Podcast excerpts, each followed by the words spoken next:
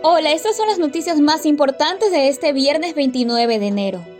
Fiscalía abrió investigación contra el ministro Juan Carlos Ceballos por posible tráfico de influencias. El movimiento Unidad Popular también lo acusa de supuesto peculado. Por otra parte, allanaron la Secretaría de Salud de Quito por irregularidades en la adquisición de pruebas COVID-19.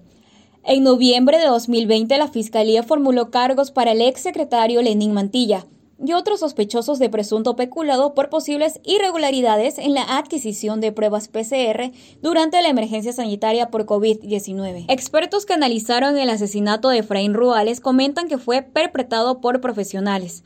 Los especialistas comentaron a Extra que la quema del vehículo donde dispararon fue una distracción para huir. En deportes, los hinchas de Melec disfrutarán de la explosión azul desde Caleta. Los fanáticos del bombillo no podrán asistir a la caldera, pero será transmitida por televisión.